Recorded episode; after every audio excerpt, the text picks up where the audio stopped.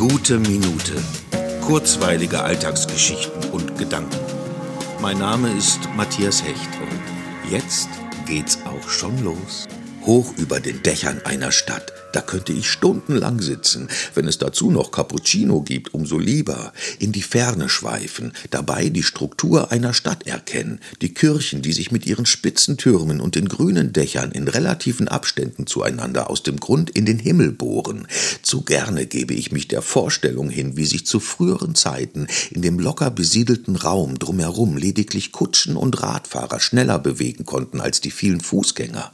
In der ein Kohlekraftwerk, das gar nicht so weit weg aussieht, als es eigentlich ist, und zum Greifen nah die Flutlichtmasten des von Grönemeyer so eingängig besungenen Fußballclubs. Und wenn ich runterschaue, sehe ich stecknadelkopfgroße Menschen, die mir auf die Entfernung alle sympathisch vorkommen. Ihre Wege wirken von hier oben eher beiläufig und ihre individuelle Wichtigkeit verfliegt im Großen und Ganzen. Ach ja, der Adler in mir.